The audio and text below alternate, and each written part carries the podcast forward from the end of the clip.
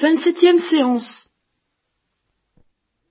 J'ai parlé de la présence d'immensité, en gros, la présence de Dieu comme créateur, au plus intime de l'être de chacun d'entre nous, et lui donnant d'exister à chaque instant. Et comme le soleil illumine à chaque instant, et quand il se couche, tout tombe dans les ténèbres, si l'action de Dieu se couchait, elle aussi, l'action créatrice, nous retomberions dans le néant, et pas seulement dans les ténèbres. Donc Dieu illumine en quelque sorte notre existence euh, en la faisant exister à tout instant, et c'est ça qu'on appelle la présence d'immensité. Alors, c'est le point de départ d'une série de considérations qui va nous prendre, je ne sais pas combien de temps, sur euh, la grâce et sur ce qu'on appelle l'habitation divine, euh, l'habitation trinitaire dans l'âme des justes, qui est le, fondement de toute votre vie chrétienne, surnaturelle, mystique peut-être. Ça me permettra de vous expliquer justement ce que c'est qu'une vie mystique, ce qui n'est pas si facile à expliquer que ça d'ailleurs. Parce qu'une vie mystique, c'est pas une vie sentimentale, c'est pas une vie émotive à propos de Dieu, c'est tout autre chose. Et c'est pas non plus purement et simplement la vie de la foi, alors qu'est-ce que c'est? Bien. Ah ben, déjà, il faut d'abord expliquer ce qu'est la grâce, et pour expliquer ce qu'est la grâce, il faut déjà expliquer ce qu'est la gloire. Et pour expliquer ce qu'est la gloire, il faut partir de la présence d'immensité, c'est pour ça que je vous ai parlé de ça la, dernière fois. Alors, en gros, la gloire, c'est la vision face à face. Qu'est-ce que c'est que la vision face à face? Prenons des comparaisons. Les musulmanes sont à moitié masqués. Elles ne montrent que leurs yeux. Inversement, dans euh, les magazines ou la presse ou les journaux, quelquefois, on montre des personnes qui veulent garder l'anonymat en cachant leurs yeux. Une photo qui, qui cache les yeux. Dans un cas comme dans l'autre, on ne peut pas contempler la personne à visage découvert. Voilà. Donc, du point de vue strictement humain, pour voir quelqu'un face à face, ben, il faut pouvoir le regarder euh, comme je vous vois, et comme vous me voyez en ce moment. Et ça ne suffit pas tout à fait. Pour voir quelqu'un face à face, il faut que son regard, son attitude nous permette de plonger notre regard dans le sien, jusqu'au fond de son regard. Et c'est un exercice auquel les amoureux se livrent facilement, les gens qui s'aiment euh, quelquefois. Dans la vie courante, euh, vous avez entendu parler des regards fuyants, des regards fermés, des regards obliques, des regards troubles, des regards déviants, des regards insaisissables. Enfin, c'est pas évident. C'est pas évident de pouvoir plonger son regard dans le regard de quelqu'un. Ça, bien. Et il faut réserver naturellement à cette euh, situation assez rare, en fin de compte, le sens de la notion voir quelqu'un face à face, humainement parlant. Reste que d'un point de vue plus profond, aux yeux de Thérèse de l'Enfant Jésus par exemple, à qui on montrait la photo de telle personne qu'elle aimait bien, je ne sais pas si c'était ses sœurs ou euh, selon la chair ou selon la grâce, mais devant cette photo, elle a dit, ou, dans une photo d'elle-même, je ne sais plus, elle a dit, oui, ça c'est l'enveloppe, mais je voudrais bien voir la lettre. Donc le visage que nous pouvons contempler avec nos yeux, dans les meilleurs cas, c'est encore l'enveloppe. L'enveloppe de quoi? L'enveloppe de l'âme, évidemment. Donc voir quelqu'un face à face, ce serait voir son âme. Voir un ange face à face, ce serait pas seulement justement avoir une vision de sa nature, mais ce serait voir l'équivalent de son visage, de son regard, plongeant dans le nôtre, mais sans complètement à nu, à découvert spirituellement, voir Dieu face à face, eh bien c'est ça. C'est euh, pas simplement avoir sur Dieu des, lumières quelquefois extraordinaires. Par exemple, quand Thérèse d'Avila dit qu'elle a eu une vision intellectuelle du mystère de la Sainte Trinité, elle, a, elle a, vu. Sais pas comment elle a fait. Hein, je pense que ce que ça, je pense que ça donne moi ce truc-là, pas cette expérience-là. Elle a vu la vérité du mystère trinitaire, elle a vu la réalité du Père, du Fils et du Saint-Esprit, et comment euh, ça se passait entre eux? Bon, elle n'a pas vu Dieu face à face. C'est autre chose.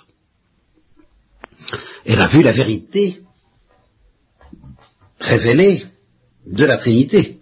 Mais elle n'a pas vu la Trinité face à face. Elle n'a pas vu le Père face à face, ni le Fils face à face. Bien. Alors cette vision face à face, ça suppose que la lumière incréée que Dieu, qui, est une lumière incréée, pénètre dans notre intelligence créée, telle qu'elle. Euh, c'est quand même pas banal. C'est un événement tellement extraordinaire que les théologiens pourraient, pourraient douter que c'est possible. On peut se demander si c'est possible, s'il n'y avait pas la révélation chrétienne qui nous assure que c'est possible puisque c'est comme ça, puisque Dieu nous l'a promis, et que les saints et Jésus-Christ, la Sainte Vierge elle-même, et, Saint Paul nous disent que nous contemplerons, ou que nous contemplons, que certains contemplent Dieu face à face, ben, nous ne pourrions pas croire que c'est possible. C'est ainsi. Alors qu'est-ce que ça a à voir avec la présence d'immensité?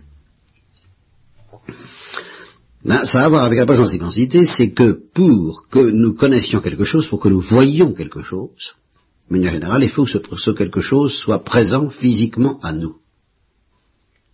Voilà. Il faut, en gros, trois choses pour qu'on puisse voir Dieu face à face. Il faut d'abord que Dieu existe. Bon, ben d'accord, bien sûr, face à ça, je ne compte pas ça dans les conditions. Il faut que la créature qui voit Dieu face à face soit douée d'une intelligence immatérielle faculté qui s'appelle l'intelligence. Par exemple, une huître ne l'a pas, un chien ne l'a pas, un singe supérieur ne l'a pas. Et vous voyez là euh, l'enjeu de toutes ces questions euh, si débattues autour de euh, des je sais pas comment on appelle ça, des hominiens, n'est-ce pas?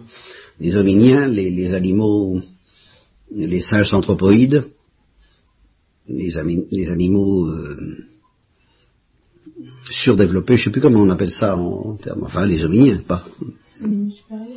Oui, les animaux supérieurs, mais alors, allant jusqu'à jusqu'à cette. Euh, si vous parlez d'un homme, de, de l'apparition des hommes dans, au cours de l'évolution à des gens actuellement, y compris des chrétiens, bah, ils vous diront qu'ils ne savent pas très bien à partir de quel moment on a affaire à des singes supérieurs, comme tu dis, et des hominiens, ou à des hommes et que de toute façon la frontière ne peut pas être précisée. C'est une question de degré. C'est plus ou moins, ils sont plus ou moins, ils ont le cerveau plus ou moins développé, ils ont la station debout, pas la station debout, ils savent fabriquer des outils ou ils savent pas fabriquer des outils, ils ont des rites religieux ou ils n'ont pas de rites religieux, tout ça se fait progressivement, les caractères hominiens arrivent progressivement, de toute façon, avant d'être l'homo sapiens, l'homme sage et intelligent dont la, spiritualité et la délicatesse intellectuelle ruissellent comme, dans notre société admirable, eh bien l'homme est un, primitif. Il y a l'homme primitif avant l'homme civilisé, l'homme primitif c'est l'homme sauvage, et l'homme sauvage c'est la bête. Et entre la bête supérieurement douée et puis l'homme sauvage, il n'y a pas de coupure absolue. L'homme n'est après tout qu'un un anthropoïde, je crois que c'est ça, ça s'appelle, c'est ça qu'on appelle un nom, ah, je trouve. Les primates. Oui, ce sont les primates, oui. C'est les primates. Et, mais ils appartiennent à une, il me semble, y a un autre nom. Bon, enfin, les primates qui ne sont pas des singes, mais qui sont des cousins surdéveloppés des singes, euh, ce sont ceux-là qui petit à petit sont devenus des hommes sauvages d'abord, primitifs, archaïque, pensant peu, pensant à peine, pensant pas du tout, un peu beaucoup passionnément pas du tout, enfin tout ça, c'est... Bon, et, et, au jeu de tout le monde, il n'y a pas de frontière tranchée. Alors, euh, vous avez tout de même euh, entendu parler de ça, vous connaissez ce monde-là, vous, vivez dans ce monde-là, et allez trouver un prêtre euh, lambda aujourd'hui et demandez-lui qu'il en est, il sera très gêné, parce qu'il sait bien que Bon. Or, ça veut dire ceci, hein La question se pose, cet individu que j'ai devant les yeux, ce primate, est-il, oui ou non, capable de voir Dieu face à face Voilà la question.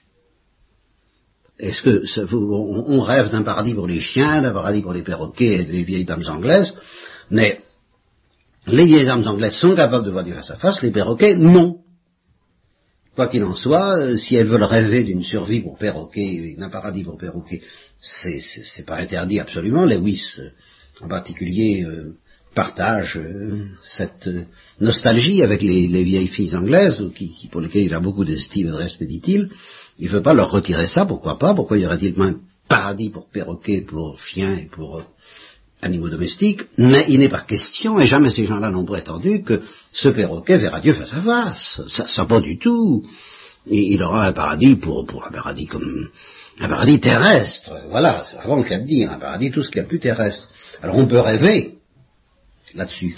Mais il faut savoir que le paradis, le royaume des cieux dont nous le Christ et que, auquel nous aspirons, ça consiste d'abord à voir Dieu face à face. Il faudrait tout de même euh, vous mettre ça dans le cigare un petit peu euh, et, ne pas vous laisser impressionner par les gens qui, mélangent tout, qui noient tout, qui atténuent tout, qui arrondissent tout.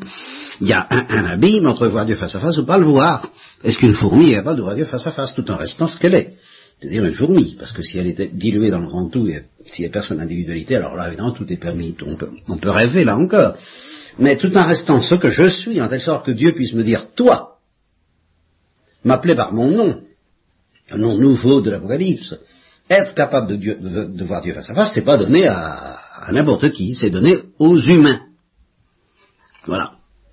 Et alors, euh, la différence peut être absolument invisible entre un singe imprimate qui n'a pas la capacité de voir Dieu face à face parce qu'il n'a pas d'âme immortelle et l'intelligence, et puis l'homme sauvage qui a cette capacité, il y a un abîme métaphysiquement infini se traduisant par une destinée infiniment différente, quoi qu'on pense par ailleurs.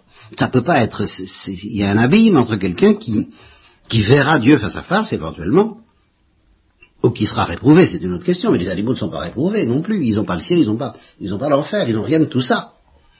Et il y a un abîme entre les gens pour qui justement la, le sens de la vie humaine, c'est de savoir euh, je verrai Dieu ou je verrai pas Dieu, comme dit Lewis, n'est-ce pas euh, nous travaillerons un beau jour soit pour entrer dans la vision, soit pour découvrir que nous étions faits pour ça et que nous l'avons manqué.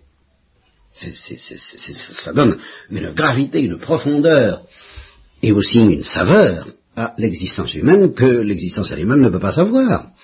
Donc dans la mesure où justement toute cette civilisation que nous vivons tend à raboter cette différence entre l'homme et l'animal, à la relativiser, à nous robotiser dans une perspective où, oui, peut-être, si on veut un au-delà, mais enfin, voir Dieu face à face, euh, on n'en parle même pas. On passe ça sous silence, euh, on n'y croit pas. Alors mettez-vous dans le crâne, c'est ça la question, c'est ça, oui ou non. Et voir Dieu face à face en restant nous-mêmes. En telle sorte que ce même Dieu que je vois face à face, éternellement pourra me dire, je t'aime, toi, tiré du néant par ma toute-puissance et auquel je donne ce nom nouveau que, que nul ne connaît si ce n'est celui qui le reçoit et dont il est question dans l'Apocalypse. Voilà, voilà ce que c'est que le ciel. Ça vous donne une petite idée un petit peu plus précise. Ça suppose une intelligence. Parce que Dieu lui-même ne peut pas offrir ça à une huître. Il faut, s'il veut donner à une huître la vision face à face, il faut qu'il la transforme et qu'il en fasse une autre nature, qu'il en fasse une nature humaine. Alors ça, c'est plus une huître. Bien, c'est la première condition pour voir Dieu face à face. Vous, ça va, c'est, compris Restera à, ce qu'un jour, plus tard peut-être, vous me disiez, qu'est-ce que c'est que l'intelligence C'est une faculté, c'est pas la substance de l'âme, c'est une faculté, c'est le deuxième étage, n'est-ce pas, Claire, euh, qui a parfaitement réveillé. Pourquoi le deuxième étage? Parce que c'est la substance. Qu'est-ce qu'elle a, qu'elle sorti? L'essence ou la, oui, l'essence, la substance, la nature, tout ça, c'est un peu, le, c'est le noyau. C'est très important. Nous verrons, nous en reparlerons beaucoup de cette, de cette nature ou substance. Substance, c'est le mot que je préfère. Non, c'est la substance. L'accident, c'est l'intelligence. Et alors, justement, nous verrons qu'il faut une faculté pour voir du face à face que nous n'avons pas pour le moment, puisque nous avons l'intelligence et que nous ne voyons pas Dieu face à face. Ça, c'est assez évident, je pense, pour, vous. Et puis il y a l'opération, qui consiste, justement, qui est l'acte béatifiant par lequel nous verrons Dieu face à face éternellement. Voilà, ça c'est l'opération. Mais pour qu'il y ait l'opération, il faut qu'il y ait l'habitus et la faculté, surtout. En ce moment, c'est surtout la faculté que je vise. Hein, la faculté intellectuelle, c'est elle qui est radicalement capable de voir Dieu face à face. Bon. Première condition. Deuxième condition. Pour voir Dieu face à face. Il faut qu'il y ait un contact entre cette faculté, et par conséquent la substance dont elle procède, un contact physique, hein, comme je touche cette table, et Dieu. On ne connaît pas les absents. Pour que j'ai le plaisir de faire la connaissance de Marinon, il faut qu'elle soit présente. Si elle reste aux antipodes, je ne la connaîtrai jamais, si ce n'est par oui dire, mais pas face à face. Pas face à face. Pour connaître quelqu'un directement, face à face, il faut que ce quelqu'un soit présent. Il pourrait être absent. Par exemple, a priori, les anges sont absents aux anges, tout au moins dans, dans l'idée que j'en ai. Bon, un homme peut être absent d'un homme, ils peuvent être très loin. Je, je comprends ce que ça veut dire. Je sais pas si ils n'ont pas de sens. Ben, ça veut dire qu'ils se touchent pas physiquement. Si, si deux hommes, d'abord parce qu'ils n'ont pas de corps, alors ça. Mais alors comment peut y avoir un physique entre un homme et Dieu Eh ben voilà, tu as posé la question à laquelle j'ai intention de donner la réponse ce soir. C'est la question. Entraînant, j'ai un ange, j'aurais été bien plus embêté que tu me poses cette question-là parce que je ne suis pas très au courant. Mais, alors la question de savoir comment il peut y avoir un contact physique entre un homme et Dieu, ça c'est la question à 100 dollars. Hein c'est la question pour laquelle j'ai justement fait, eh bien, le cours précédent. Non. La réponse. Qu'est-ce que tu allais dire Les corps glorieux? Non, on n'a rien à voir. Non, la réponse, la réponse, ah ben voilà. La réponse, c'est la présence d'immensité. C'est ça le contact physique entre l'homme et Dieu. C'est la présence d'immensité dont j'ai parlé la dernière fois. C'est la présence du Créateur à la créature. Du fait que Dieu est présent plus intime de mon être pour lui donner l'existence, ben il est présent, il est archi présent physiquement. Qu'est-ce que vous voulez demander de plus?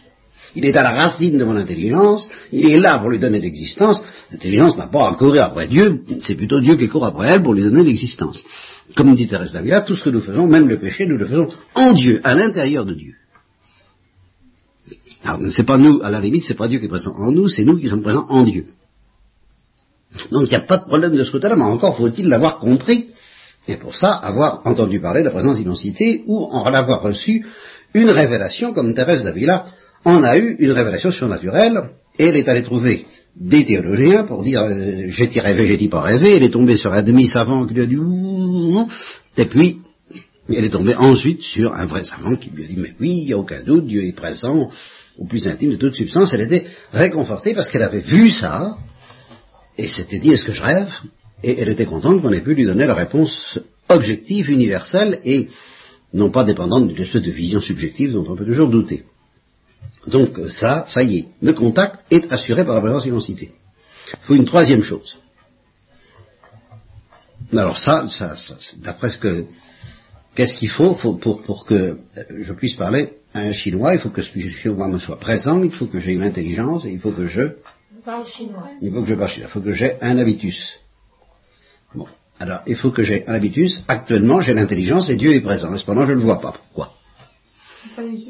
Voilà, je n'ai pas l'habitus. L'habitus. Il me manque l'habitus. C'est-à-dire que mon intelligence manque des lunettes, du télescope, de la, exactement comme parler chinois, ou savoir jouer du piano, ou euh, il, lui manque quelque chose. Il lui manque un développement, il lui manque une qualification, elle n'est pas qualifiée pour voir Dieu face à face. Alors cette qualification nous sera donnée en même temps que la vision face à face, dès qu'on la reçoit on voit Dieu face à face, puisque tout le reste est là. Dieu est là, par la présence d'immensité, mon intelligence est là, euh, naturellement, par définition. dès qu'elle reçoit cet habitus, eh bien, elle voit Dieu face à face. Alors, quel est le nom traditionnel employé dans la chrétienté pour désigner cet habitus Ne parlez pas de tout ça. Pardon euh, Non, justement non. Grâce, c'est autre chose qui n'est pas sans rapport avec habitus, mais nous verrons quel rapport. Florence, pardon ben, la prière, la prière, je, je prie et je vois pas Dieu face à face. Hein. Oui, parce qu'il y en a tellement qui s'ennuient quand que... Bon. alors, prenons, les meilleurs, prenons les meilleurs des cas, prenons un saint en extase. Il ne voit pas Dieu face à face. Alors, euh, non, ça, même dans les meilleurs cas, l'oraison de quiétude, l'oraison du transport, le, le, vol de l'esprit, nous semble qu'ils sont abîmés dans la prière et qui, sont, qui ne quittent pas Dieu à tout instant, je le sens, il est là. Bon, eh bien, eh bien euh, non, on ne voit pas Dieu face à face, c'est pas ça. Donc c'est pas la prière, parce que ni la contemplation telle qu'on l'appelle la vie contemplative ou la vie mystique sur la terre. Ni la sainteté ça ne dit, ben non, les saints ne voient pas Dieu face à face. Alors pas avant leur mort du moins. Bah, d'être mort déjà. Ah, ça Non, parce que Jésus voyait Dieu face à face. Ah oui. Quand il était un homme, je voyais. Euh, Oui, ça, ça fait partie d'une tradition à laquelle je tiens beaucoup pour des raisons capitales dont nous reparlerons. Donc c'est pas absolument, théoriquement, théoriquement, c'est pas indispensable, en fait, euh, évidemment. Alors, ça s'appelle... Ah. Non, non, non, c'est des dispositions lointaines et que je te souhaite. Justement, non, mais c'est pas ça qui fait que dès qu'on l'a, on voit Dieu face à face. C'est- automatique, si je peux dire. Alors, ça s'appelle la lumière de gloire, mais il faut bien comprendre en quel sens. Bon, alors il faut que je vous donne une, une petite précision de vocabulaire au sujet du mot lumière qui est ambigu en français, qui n'est pas ambigu en latin, parce que ça se traduit par deux mots dont le sens est très différent. La lux et le lumen. Qu'est-ce qui a fait du latin? Claire aussi, t'en as fait. Ah oui, oui. Claire, Marie-Manu? Vous faites du latin? Lux, lumen. Bon. Alors, c'est pas compliqué. Pas compliqué, hein Bien. J'ai de bons yeux, je fais un jeu de piste, la nuit est noire comme de l'encre, je n'y vois rien. Qu'est-ce qui me manque? Mon âme de poche. Très bien. Par exemple. Par exemple. C'est-à-dire une lux. Non, une lux. C'est une lux qui me manque.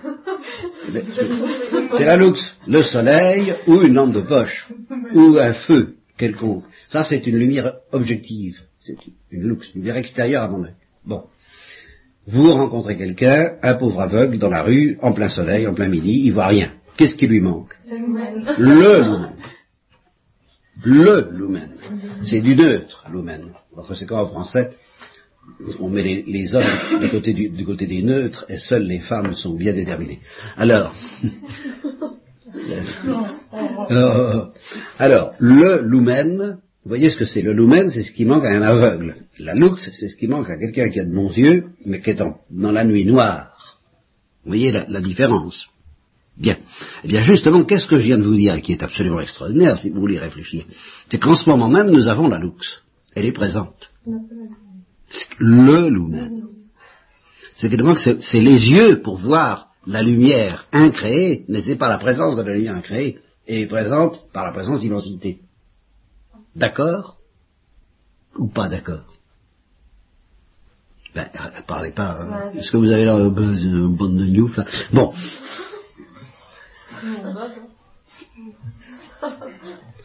Bien, alors, ce qui donc nous n'est pas la lux, puisqu'elle est physiquement unie à mon intelligence, ça, il faut que la lux, lux soit unie à l'intelligence. Ça, c'est acquis. Et il faut en plus un lumen, c'est-à-dire une paire de lunettes, c'est-à-dire une, capacité de, de capter les émissions.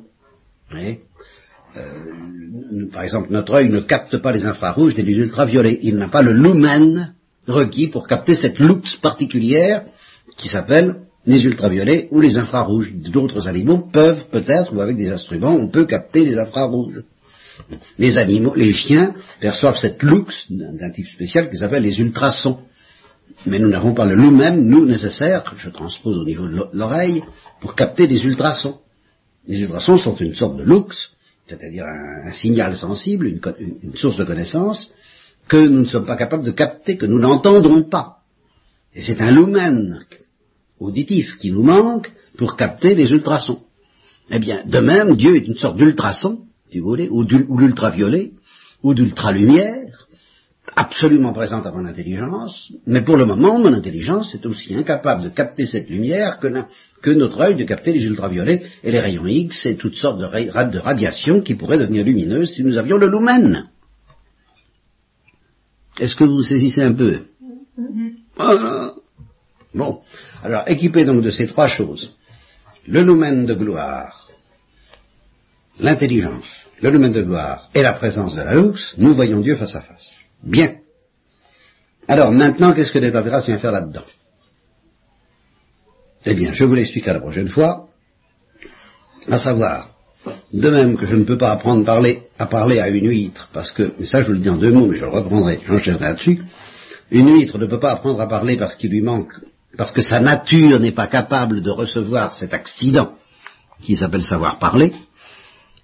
Sa, nature n'est pas telle que de, de cette nature ne jaillit pas une intelligence capable d'apprendre à parler.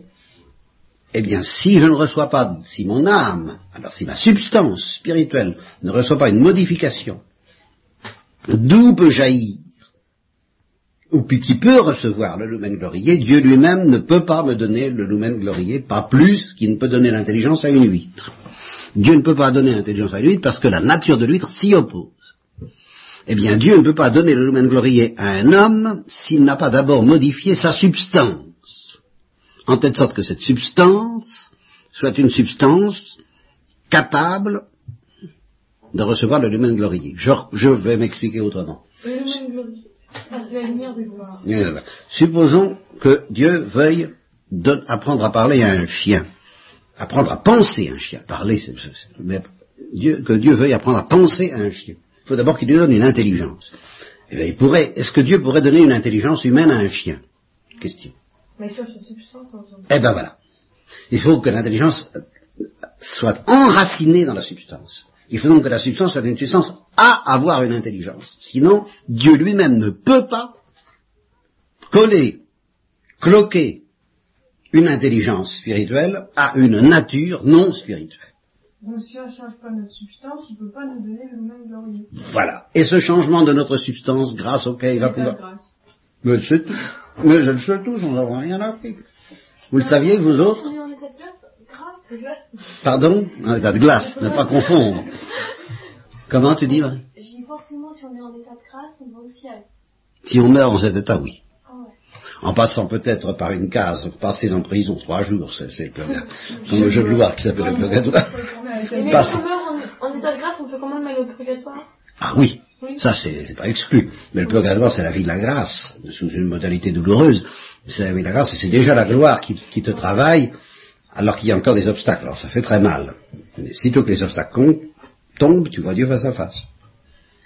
Donc quiconque meurt en état de grâce voit Dieu face à face. Non. Tout de suite ou après purgatoire. Et au Oui. purgatoire, on voit pas Dieu. C'est-à-dire que euh, non. Il y a. Non, c'est c'est ça. Il y a, il y, a, il y, a, il y a comme un défaut, il y a un malaise, oui c'est ça. Parce qu'en fait, euh, la lumière de gloire nous travaille quand même. Bref. Alors, vous avez à peu près compris ça, eh ben nous pourrons alors nous lancer là-dedans la prochaine fois. Alors, qu'est-ce que vous avez pas de questions à poser là pour qu'on puisse... l'habitus. Ben, D'habitude, c'est le lumen glorieux, en, en l'occurrence. C'est le lumen de gloire. La lux, c'est l'objet. La, la vision, ben, c'est l'union du lumen et de la lux. C'est ça la vision. C'est l'acte par lequel le, le lumen saisit la lux. L'intelligence, ben, c'est ce qui reçoit le lumen. Et l'âme en état de grâce, c'est ce qui, c'est ce qui, ce dont quoi une intelligence capable de qui a, qui a reçu le lumen. C'est-à-dire que dès qu'une âme est en état de grâce, son intelligence est apte à recevoir le lumen. Et c'est pour ça qu'actuellement nous sommes dans un état spécial, dans un état violent, parce que justement, notre substance réclame la vision face à face avec la même force avec laquelle un enfant réclame l'intelligence. C'est comme nous sommes comme des, comme des animaux privés d'intelligence, comme comme des hommes privés d'intelligence. Notre substance réclame l'intelligence.